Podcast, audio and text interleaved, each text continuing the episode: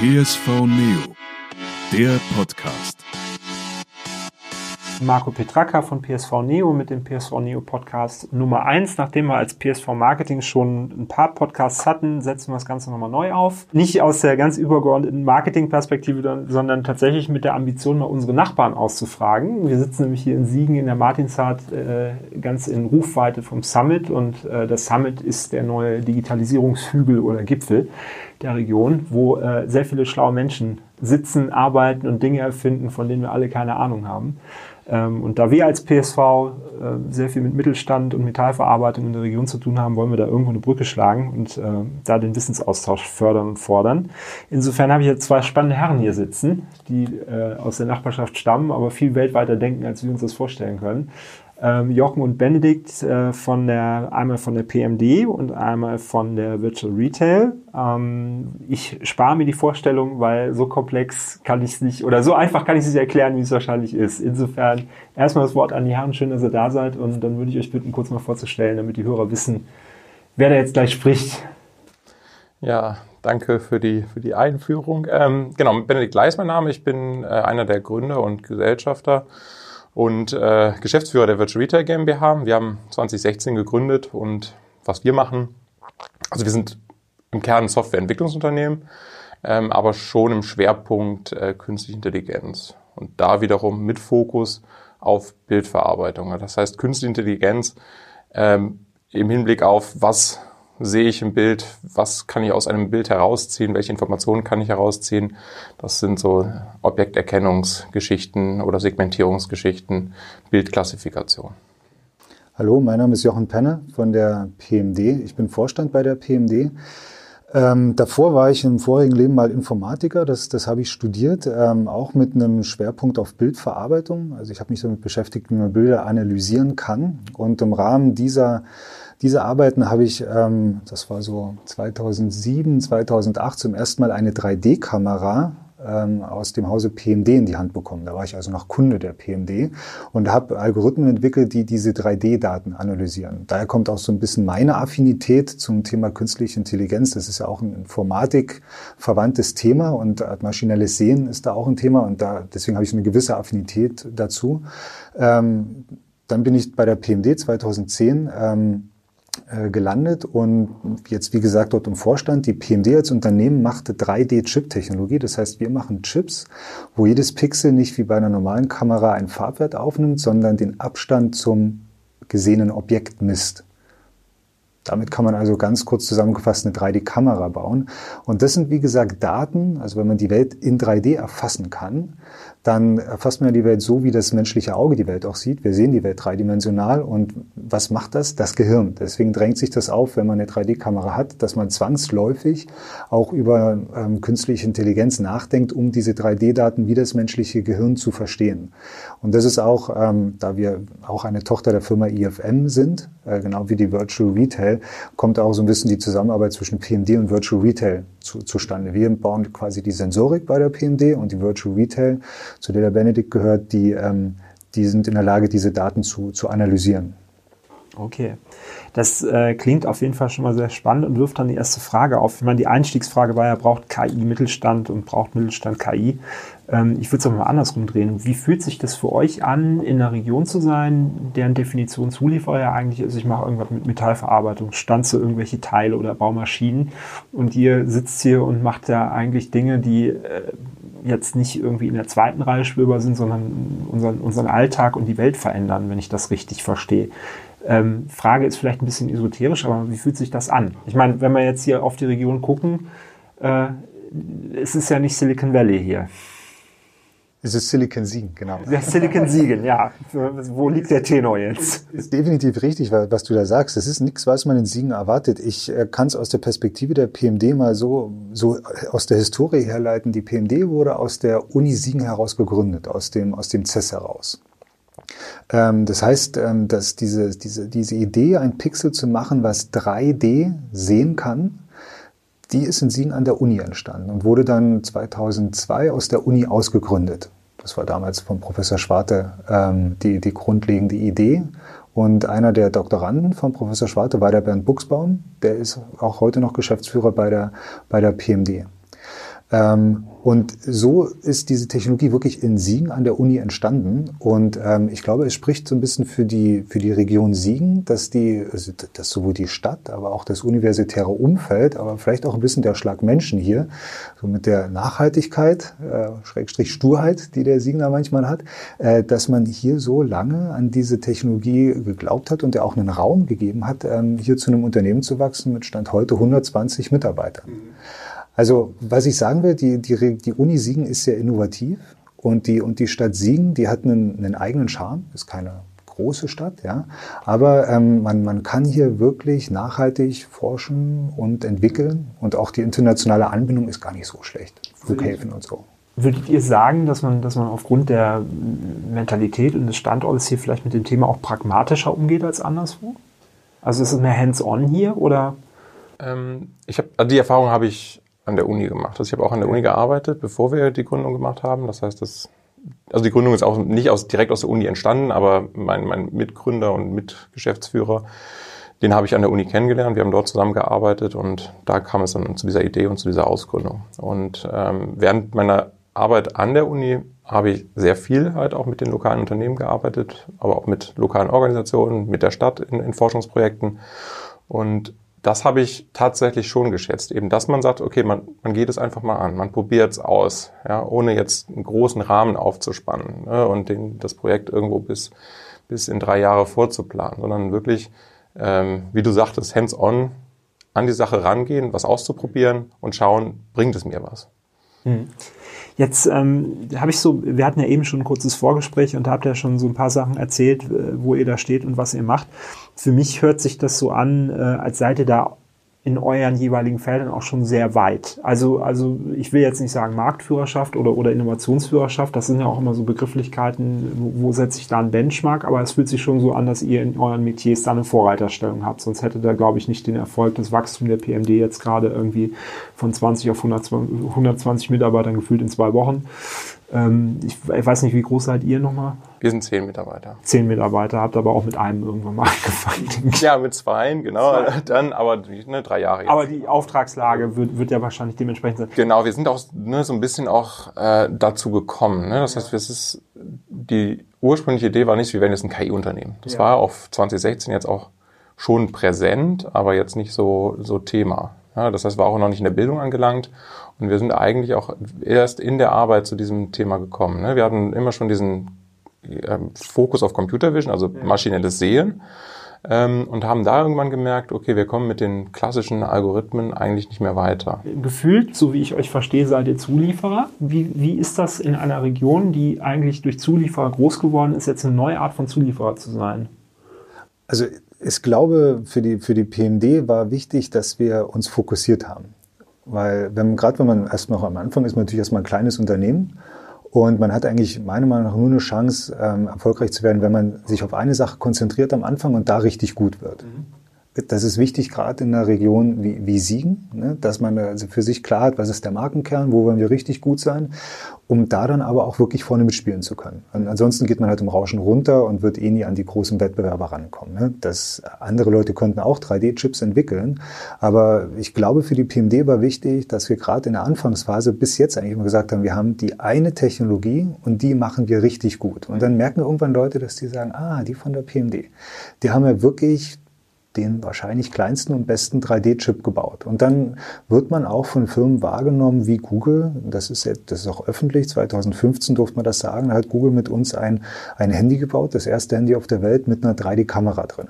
Und das lag glauben wir, ne, äh, schon daran, dass auch der Google gesagt hat, okay, die haben wirklich den, den ersten 3D-Chip gebaut, der in Handy rein kann. Damit konnte man dann auch maschinelles Sehen für Handys ermöglichen, was bis dahin nicht, nicht möglich war. Das Handy konnte nicht nur ein 2D-Bild aufnehmen, sondern auch gleichzeitig 3D-Daten. Ne? Damit konnte man auf einmal Objekte in 3D scannen. Das schafft man, glaube ich, wenn man, wenn man sich auf etwas fokussiert. So kann man auch in einer Region wie Siegen es schaffen, Leute, für Leute, für Mitarbeiter attraktiv zu werden und ein Thema schon auch wirklich, glaube ich, kann man so sagen, erfolgreich zu machen. Ähm, Benedikt, jetzt sagt Jochen gerade, das Fokussieren ist entscheidend. Ihr seid ja jetzt im Vergleich zu BMD dann ein bisschen kleiner mit zehn Mitarbeitern, was nicht heißt, dass ihr nicht weniger erfolgreich seid. Ähm, diese, dieses, äh, dieses Fokussieren auf ein Kernthema in einer Region, die ja eine hohe Bandbreite an Dingen anbietet, die fast schon gar nichts mehr mit eurem Kerngeschäft zu tun haben. Ich, ich steige mal anders ein.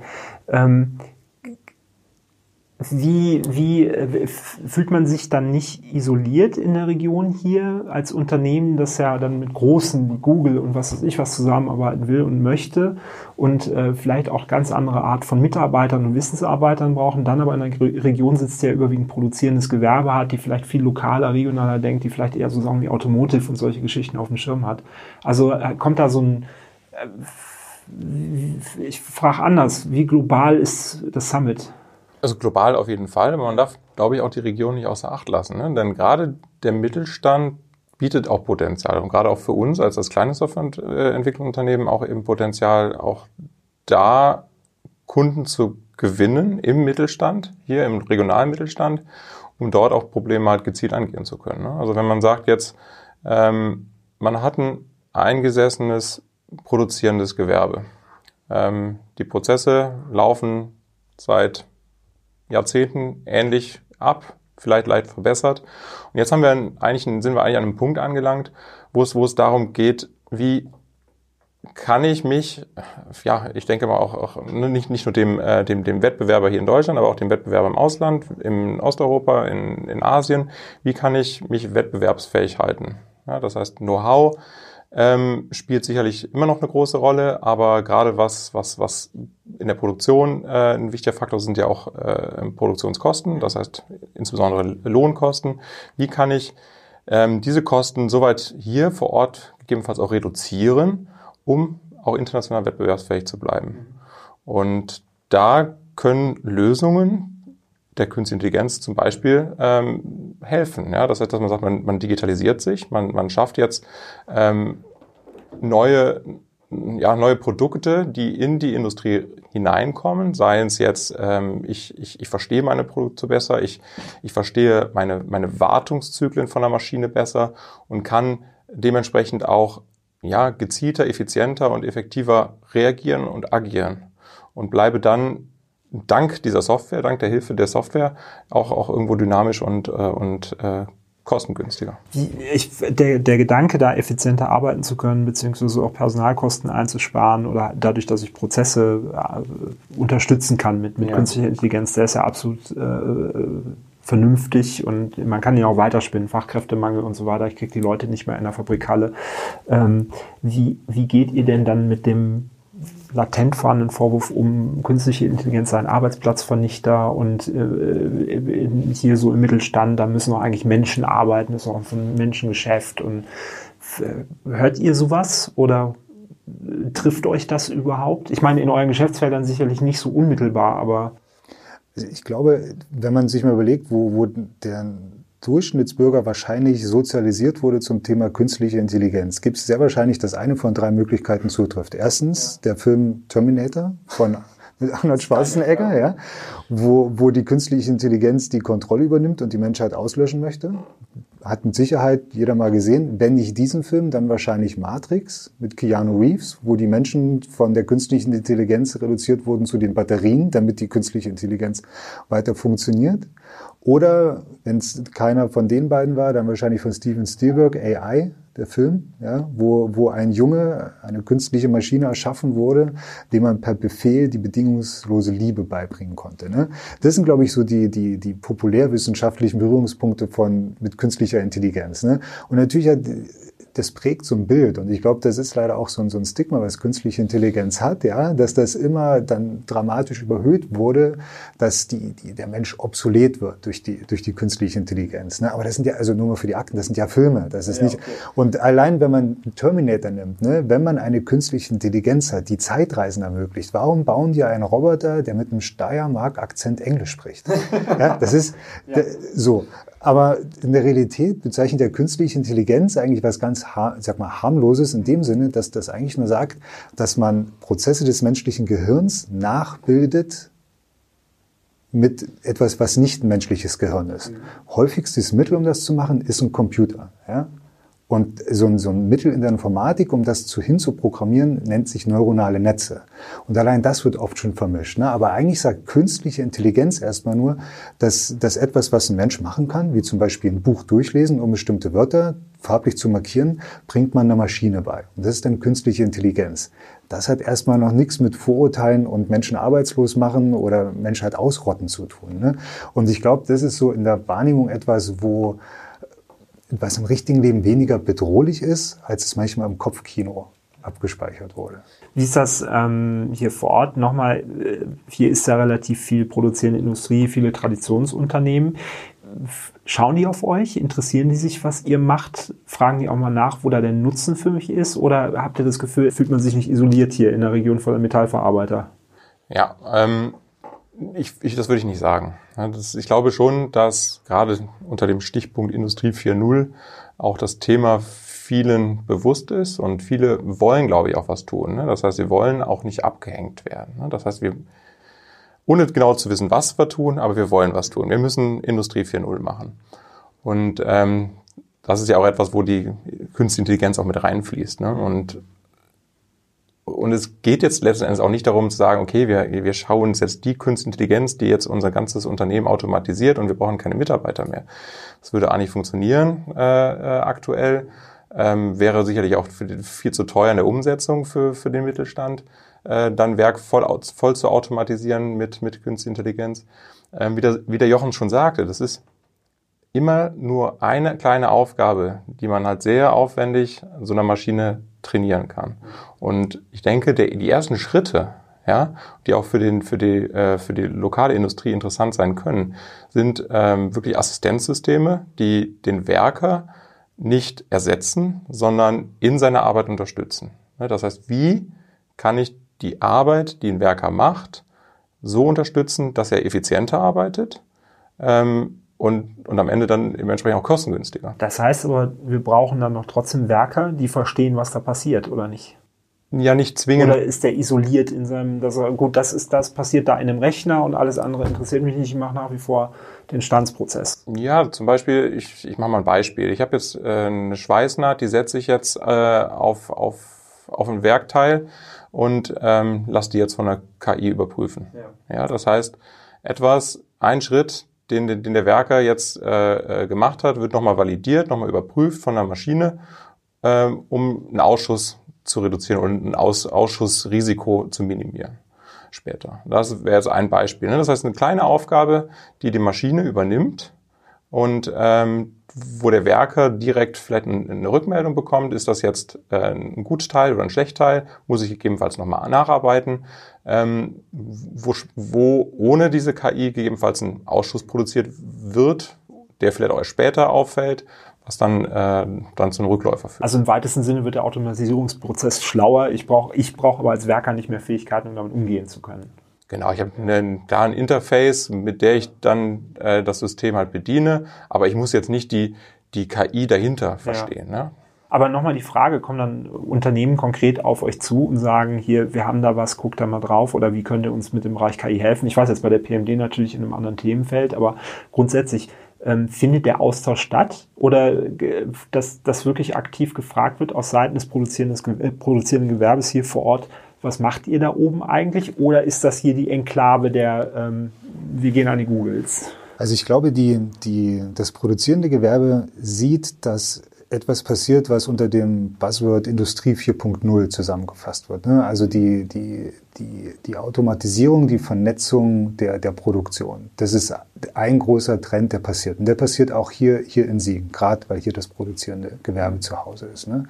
Allerdings ist das halt so eine, so eine große Blase. Ne? Ähm, nicht im Sinne von, dass da nichts dahinter ist, aber dieses, diesem Label Industrie 4.0 muss noch Leben eingehaucht werden. Und ich glaube, ein wesentliches Mittel, um die Industrie 4.0 wirklich passieren zu lassen, ist die künstliche Intelligenz. Ja. Weil, weil die, die Vernetzung führt erstmal dazu, dass Daten aggregiert werden können.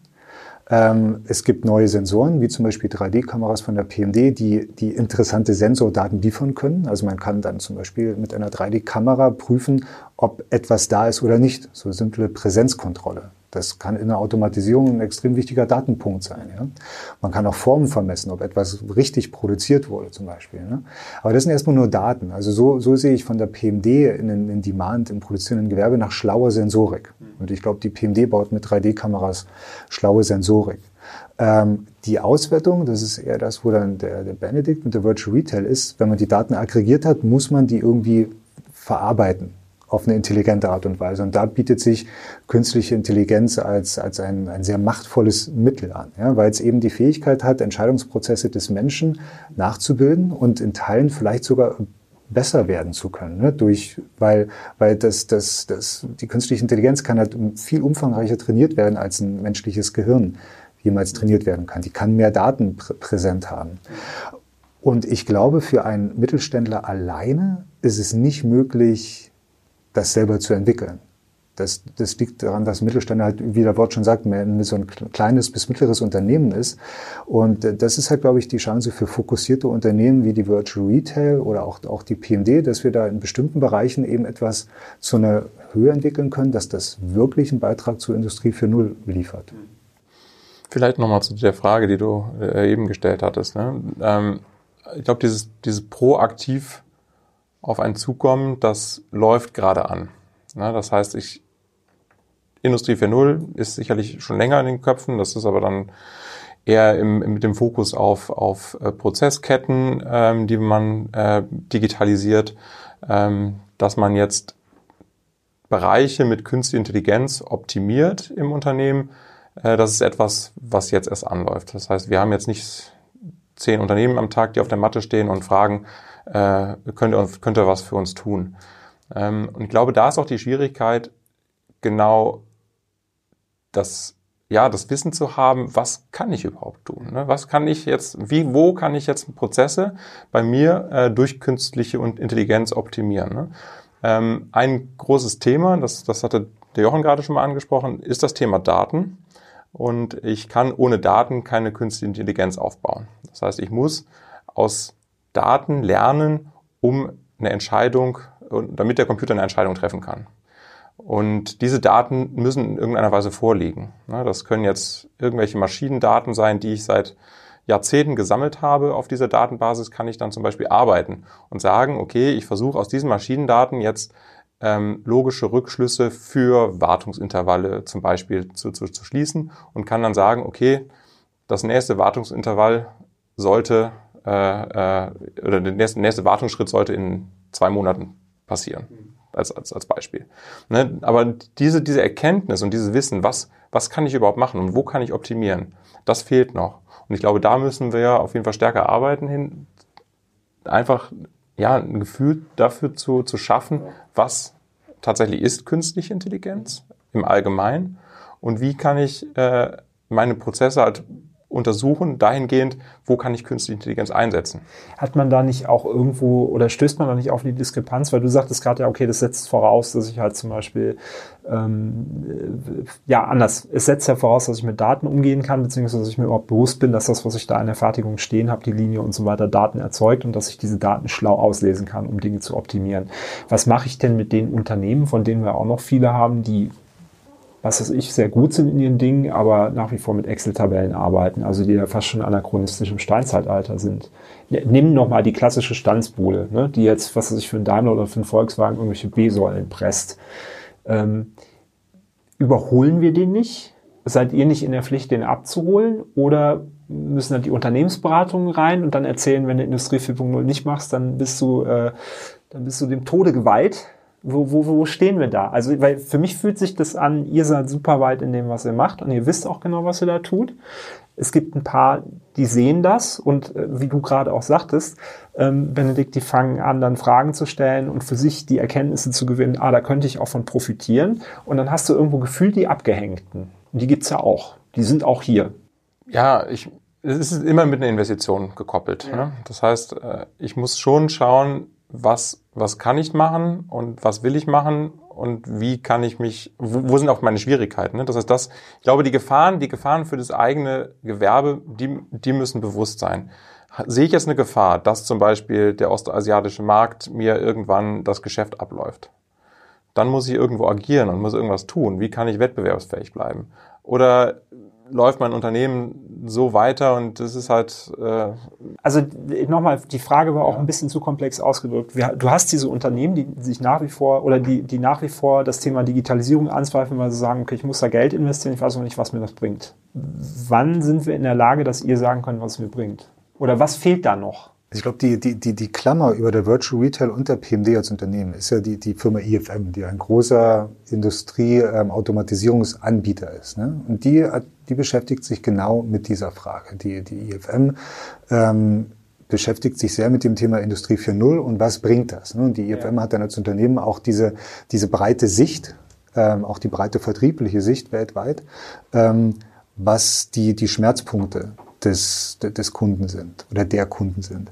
Und ähm, mein Bild ist, dass das sehr unterschiedlich sein kann. Das ist wirklich etwas, wo man sich auch mit dem, mit dem jeweiligen Unternehmen hinsetzen muss und sagen muss, wo, wo drückt denn der Schuh? Und ich glaube, das ist auch eine, eine Stärke von der IFM als unserer beider Mutterfirma, dass die IFM halt äh, hat das Motto Close to You und das meint sie in Bezug auf den Kunden. Die IFM versucht wirklich beim Kunden in die Produktionshalle zu gehen und zu sagen, wo können wir denn helfen? Und ich glaube, so wird auch ähm, die künstliche Intelligenz dort ihren Weg finden. Aber, und da bin ich auch beim Benedikt, das wird ein, ein Prozess sein. Mhm. Der wird nicht einfach sein. Und ich glaube, ähm, so eine Patentlösung, also sowas wie das jeder heute der Tabellenverarbeitung macht, exzellent. Ja. ja. Das, das wird nicht so sein, dass es die eine künstliche Intelligenz geben wird. Ich glaube, das ist auch ein, auch ein Lernprozess für Firmen wie die Virtual Retail, welche, was da jetzt funktioniert. Ne? Diese, diese Trainingsdaten aufzunehmen, das ist ja ein, ein, ein Aufwand. Und wie man das macht und ob man das immer wieder neu macht oder ob man eine künstliche Intelligenz für alles trainieren kann, ich kann das gerade gar nicht, gar nicht abschätzen. Das kannst du vielleicht besser, Benedikt. Ja, du hast es schon richtig gesagt. Ne? Es wird nicht so sein, dass, dass, dass man die künstliche Intelligenz äh, entwickelt und die in jedem Unternehmen ausrollen kann. Ähm, also es gibt nicht den Baukasten. Ihr könntet nicht reingehen. Ja, aber das ist, das ist, glaube ich, das, was, was, wo wir hin müssen als, als Softwareentwickler, dass wir den Baukasten für uns entwickeln um dann halt gezielt, ja, vielleicht auch kostengünstig für, für den Mittelstand KI-Lösungen zu entwickeln. Ne? Das heißt, ähm, maßgefertigte KI-Lösungen, die in das Unternehmen passen, die die individuellen Prozesse bedienen, ähm, von uns entwickelt, aber eben so entwickelt, dass, dass wir auch nicht jedes Mal das, das, das, das Rad von vorne neu erfinden müssen. Ne? Deswegen der Baukasten ist für uns halt wichtig als, als, als Softwareentwickler im Bereich künstliche Intelligenz. Um das kurz zu ergänzen, wir versuchen von der PMD-Seite immer zu verstehen, welcher Sensor dazu gehört. Ne? Also wir, deswegen ist die Kombination mit der Virtual Retail auch eine, eine sehr dankbare, weil wenn, wenn auch wir als Sensorlieferant, als PMD müssen verstehen, was kann eine künstliche Intelligenz leisten und was nicht. Ja. Weil wir müssen dann lernen, äh, Sensorik so auszulegen, dass sie die bestmöglichen Daten dafür liefert. Ja. Ne? Was wie genau muss man etwas in 3D vermessen, damit eine künstliche Intelligenz gut oder schlecht Test für ein Bauteil machen kann. Was eine spannende Kombination ist, weil dann haben wir auf der einen Seite irgendwie so die Nervenbahn und auf der anderen Seite quasi das Auge dran, ne? wenn, wenn ich es jetzt so metaphorisch zusammenfassen kann. Genau, dann haben wir das gesamte visuelle System abgedeckt. Ne? Und der, der Auftraggeber wäre insofern das Hirn, an dem wir das Ganze anknüpft, damit er sehen lernen kann und verstehen lernen kann. Ja. Ich, ich würde die Runde jetzt so langsam gegen Ende ähm, äh, steuern mit der dann doch äh, ketzerischen Frage, so, dann haben wir jetzt hier zwei äh, brillante Köpfe aus zwei Leuchtturmunternehmen sitzen, die sich halt um genau das kümmern, Auge und Nerven zusammenzubringen und die dann auch sagen, ja, da gibt es auch Unternehmen, die sich jetzt in, äh, was weiß ich, in einfachen, nicht einfachen Prozessen, also die sich halt eben dann auch in der Fertigung aufschlauen. Und dann sind wir aber noch in einer Region, wo äh, noch nicht mal über Smart City gesprochen wird, wo die Busse nicht pünktlich fahren und wo du äh, nicht überall eine Internetverbindung hast. Ist das ein Standortvorteil oder ein Standortnachteil für die Herren aus dem Bereich KI? und was muss sich ändern? Also ich kann wirklich zum Standort Singen, auch hier der, der Summit konkret, ne, die, ihr sitzt ja, also hier, hier die PSV sitzt ja auch ähm, direkt in unserer Nachbarschaft. Mhm. Ich finde schon, dass wir hier an der Martinszeit wirklich eine kleine Perle geschaffen haben, ne?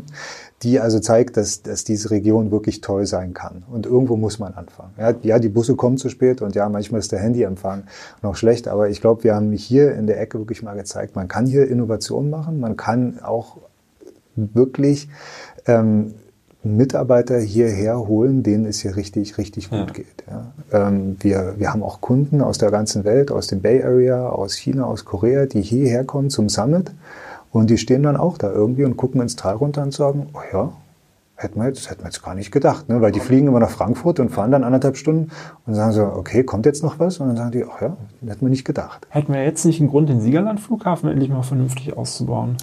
Das, das wäre mal was. Oder? Ja. Ich hatte, das kann, die Anekdote kann ich kurz erzählen. Ich hatte mal einen Kunden aus, aus England, der wollte hier zum Meeting kommen und hat gesagt, er hat geguckt, es gibt den Siegerland-Flughafen, der hat privat eine Cessna geflogen, der wäre von, von England über den Ärmelkanal bis zum Siegerland-Flughafen Ja. geflogen. Das geht ja sogar. Ne? Mit, mit einer Cessna kommt man da runter.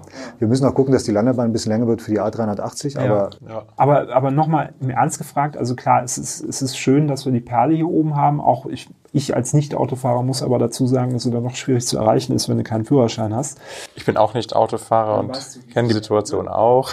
Ähm, so, also müssen wir da, ich meine gar nicht mal so sehr, was die, das Know-how angeht, das zieht ihr an, das habt ihr da, das baut ihr auf, obwohl natürlich auch die Schulen und die, die, die Uni irgendwo in der Pflicht sind, da noch nachzulegen. Aber müssen wir Infrastruktur strukturell nicht noch ein bisschen mehr abbilden, um das hier wirklich so, also dass die Perle auch zum Vorschein kommt und nicht von dieser, dieser, dieser Muschelschale der Provinz überdeckt wird. Da bin ich bei dir. Also ich glaube, gerade in, in dem Bereich ähm, muss noch was getan werden. Ne? Also denke, das ist ja das, das, was auch so ein Standort ja dann auch ausmacht. Ne? Dass man, wie kann ich diesen Standort erreichen? Eben nicht nur mit dem Auto, auch mit dem Fahrrad, ohne jetzt über die Leimbachstraße hier hochzufahren.